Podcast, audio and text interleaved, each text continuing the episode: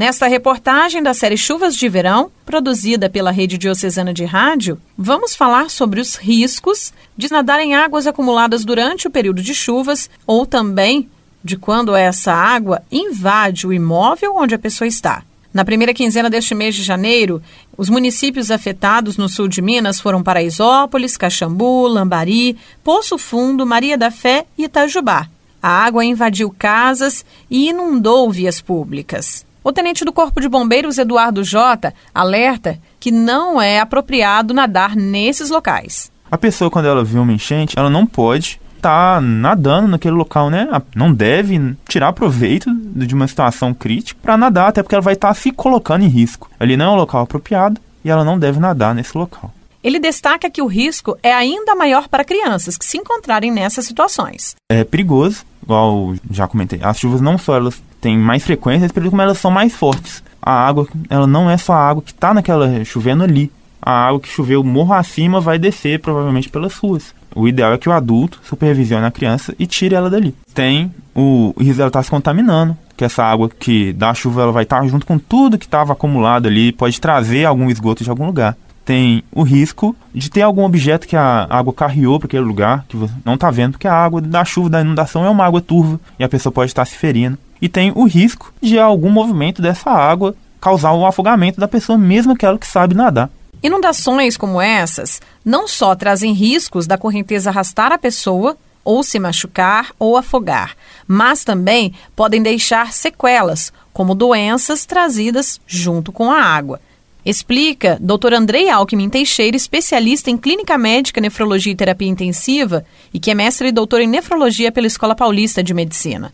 Bom dia, amigo ouvinte da Rádio Difusora HD. Bom, em relação aos riscos à saúde que a população que entra em contato com água de enchente corre, destacaria a leptospirose, que é uma doença causada por bactéria presente na urina de rato. Os pacientes podem apresentar desde quadros leves até quadros mais graves, com risco de morte.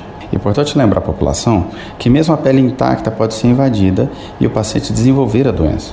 A hepatite tipo A é outra doença muito prevalente nessa época, causada por vírus. É importante lembrar que a ingestão de líquidos e alimentos com fezes contaminadas é o grande risco, mesmo aqueles alimentos que estiverem embalados. Se a enchente acometeu a caixa d'água, até banho com esta água agora pode disseminar a doença. A evolução em alguns casos é boa e outras nem tanto, com a duração de até seis meses de evolução, sendo raro o caso de hepatite fulminante. Não há um tratamento específico para o vírus da hepatite A, mas já há vacina no calendário vacinal.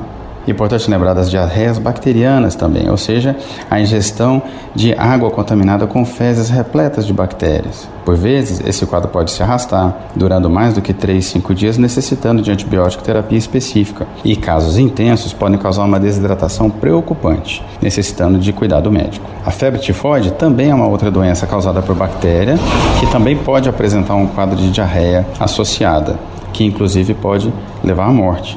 Vale destacar que esses quadros podem durar de uma a três semanas, podendo chegar até três meses de evolução. Vale muito destacar que a febre tifoide possui uma característica muito singular. De 2 a 5% dos pacientes vão se tornar portadores crônicos, transmitindo por suas fezes por até um ano a doença.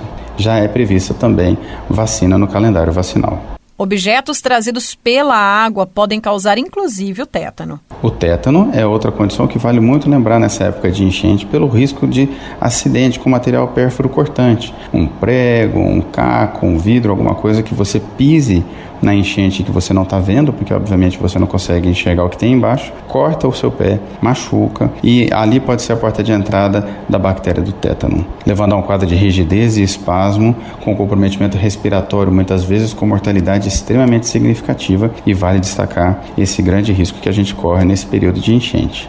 Para o médico, outro risco também é da propagação da dengue após as enchentes.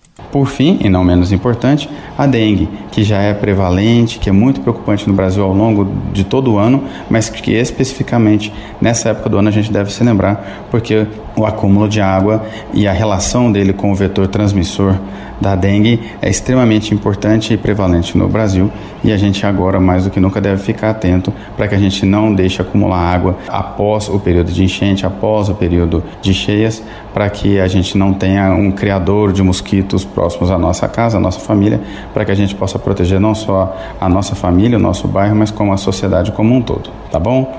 Um abraço a todos e bom dia. Nayara Andere, da Rádio Difusora HD para a Rede Diocesana de Rádio.